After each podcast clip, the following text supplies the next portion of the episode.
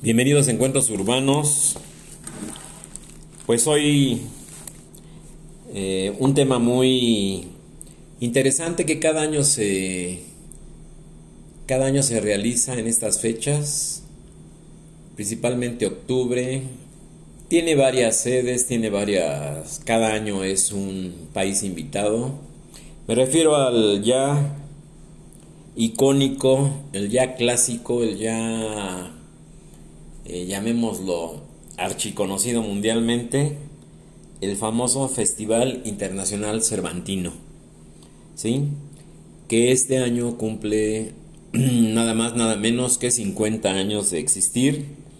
Este gran legado que, pues a pesar de las opiniones y a pesar de las controversias, de todo lo que se pudiera decir, es el gran legado del sexenio del expresidente José López Portillo, y más que nada de su señora esposa, doña Carmen Romano de López Portillo, que fue una gran promotora de la cultura, que fue una gran promotora de este tipo de eventos. Entonces, bueno, hay que decirlo, no se trata de, de pues de, de meritar ni de, quitarle los créditos a los que hicieron posible que siga eh, existiendo, que siga vigente, llamémoslo así este gran festival que tiene su sede nada, nada, más ni nada menos que en la hermosa, en la hermosa ciudad de Guanajuato. Yo en la época en que viví en San Miguel de Allende, estaban también ahí, había una colaboración del Instituto Allende, yo ahí estudié eh, sociología y urbanismo en el Instituto Allende, en San Miguel de Allende, que es muy cerca, también en el estado de, de Guanajuato.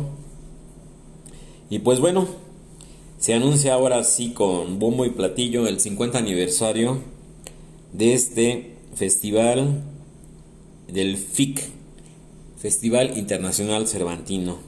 Pues se dice fácil, 50 años, pero qué bueno que las administraciones, la cultura, todo lo que es el... Digo, no es algo que sea fácil de organizar, eh, unas mis más sentidas felicitaciones a los organizadores, organizadoras. Desconozco, no se da, no hay mucha luz sobre esto, quién sea el que lo organiza. Pero qué bueno que haya presupuesto, ¿no? Que, que siga habiendo presupuesto, que siga habiendo un seguimiento, tanto por parte del gobierno federal como del estado de Guanajuato. Eh, la sede, repito, es en... Eh, hay varios lugares, depende de los artistas, depende de las situaciones que se vayan a presentar, pero también hay una serie de eventos que se realizan aquí en la Ciudad de México. Eh, también obviamente como parte del programa de este Festival Internacional Cervantino. Entonces, pues bueno, estamos de beneplácito porque de alguna forma ya son las últimas actuaciones, da gusto verlo, da gusto después de haber superado ahí una situación de salud que lo alejó de los escenarios y un gran contemporáneo nuestro de canciones de, de protesta, de canciones de aquellos, eh, aquellos poemas, versos de Antonio Machado.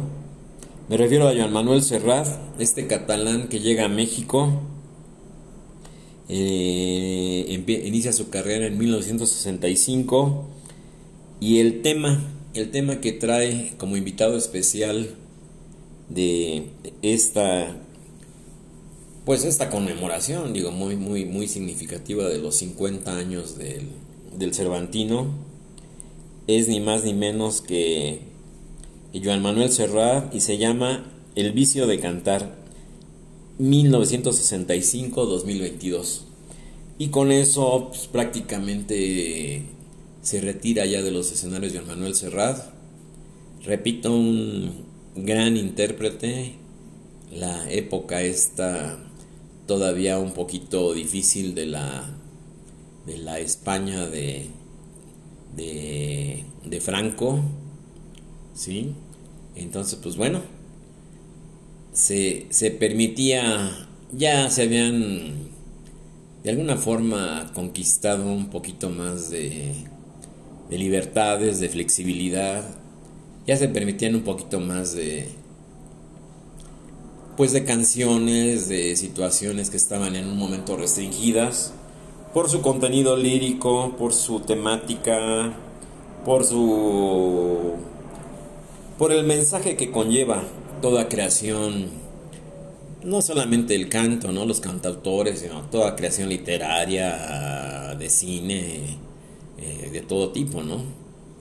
Lleva un mensaje, lleva una situación de, de como se le llamó en esa época, de, de música de protesta que caló profundo precisamente en esos, en esos momentos de la, de la música folclórica que se dio en México. Ya lo he dicho en otras charlas de la música folclórica cuando está en pleno, en pleno apogeo, perdón, eh, la llamada Operación Cóndor en Sudamérica, con el golpe de Estado obviamente en Chile, la destitución y la posterior muerte del el presidente Allende, ¿sí? Y pues bueno, la instalación ahí de la situación de este señor Pinochet. Y así nos podíamos ir a Argentina, nos podíamos ir a Uruguay, a Paraguay, con Stroessner, con Videla, con una serie. Y donde surge ahí una respuesta artística contestataria. Pues ya hemos hablado de Atahualpa Yupanqui, ya hemos hablado de Mercedes Sosa, hemos hablado ya de todos ellos. Grandes canciones que quedaron para la posteridad el auge en la Ciudad de México de las Peñas, el auge, el auge en la Ciudad de México de esos lugares icónicos del antiguo San Ángel, del antiguo Coyacán, que ya no se parece en nada hoy, hoy en día a lo que era.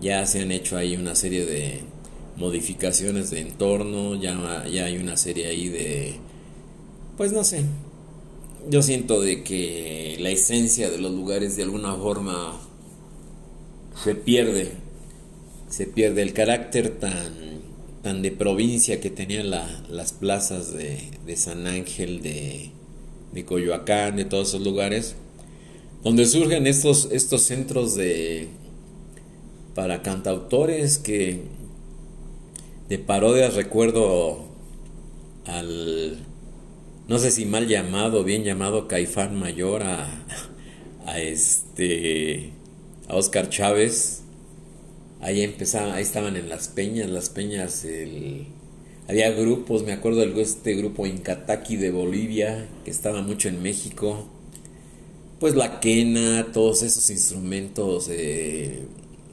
música folclórica latinoamericana, sudamericana. Había muchos grupos, había la Peña Gallo, el Café del Convento, todo, lo, todo, todo, la, toda la época maravillosa que se da eh, básicamente a principios de los 70 y que bueno, continuó hasta pues hasta, hasta ya prácticamente una década, a finales de, la, de esta década de los 70 y todavía algunas reminiscencias por ahí en hoyos funkis y en situaciones ahí, llamémoslas de tipo clandestino, y bueno, la, la apoteosis esta de los... De, recuerdo también a Violeta Parra, Chabuca Granda, toda la trova cubana, Silvio Rodríguez, Pablo Milanés. Se me, se me escapan muchos de la, de la mente, pero sí son dignos de, del reconocimiento, sí son dignos de la... Aquel, aquel proyecto extraordinario que creo que fue en la década ya de los finales de los de los 80s o 90s del Buenavista Social, Club proyecto cubano ahí de, de grandes intérpretes también. Muy exitoso eh muy exitoso ese famoso Buenavista Social Club o club como le decían en su momento también, también dejó huella, dejó historia. Y bueno, aquí básicamente es para, para, para proporcionarle los datos de la actuación de Joan Manuel Serrat en su ciclo El vicio de cantar 1965-2022 que se efectuará el 23 de octubre a las 20 horas, 8 de la noche, en la explanada de la Lóndiga de Granaditas. Para, lo que, para los que quieran ir allá a Guanajuato, muchos de estos eventos se transmiten en, en vivo, otros se transmiten diferidos, otros no. Creo que es ahí donde está un poquito el, el, el, asunto, ¿no? No se estipula aquí en la información que tengo si va a ser televisado en vivo, si, va a ser pago por evento, de qué tipo de, situación se va, se a efectuar ahí. Digo, pero Joan Manuel Cerrado es una garantía, ¿no? Es una garantía, es un, es un gran artista, un gran cantautor, un gran intérprete. Y pues bueno, ya es su, su, coloquialmente se dice, ¿no? Su despedida de los escenarios. Y qué mejor que en este 50 aniversario del Festival Internacional Cervantino, perdón, en Guanajuato, en la mismísima explanada de la de aquella famosa epopeya de la lóndiga de Granaditas de, de, la, escenario de la de la lucha de la guerra de independencia de México del famoso mito este que muchos dicen que es mito, muchos dicen que es realidad, que muchos dicen que no, otros dicen que sí, del Pípila, este, este personaje que se pone una losa en la espalda, ¿sí? rocía de aceite y con una antorcha prende fuego a las puertas principales para tomar la lóndiga, que era básicamente un almacén de granos allí en la ciudad de Guanajuato. Preciosa ciudad, ¿eh? los túneles, las calles, es, una postal de veras, ¿eh? es una cosa impresionante.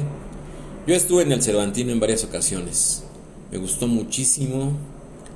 Eh, hay de todo tipo, en el Instituto Allende eh, había diario, había todo el día, había eventos, conferencias, seminarios, no hombre, lo que ustedes se imaginen existía en ese momento.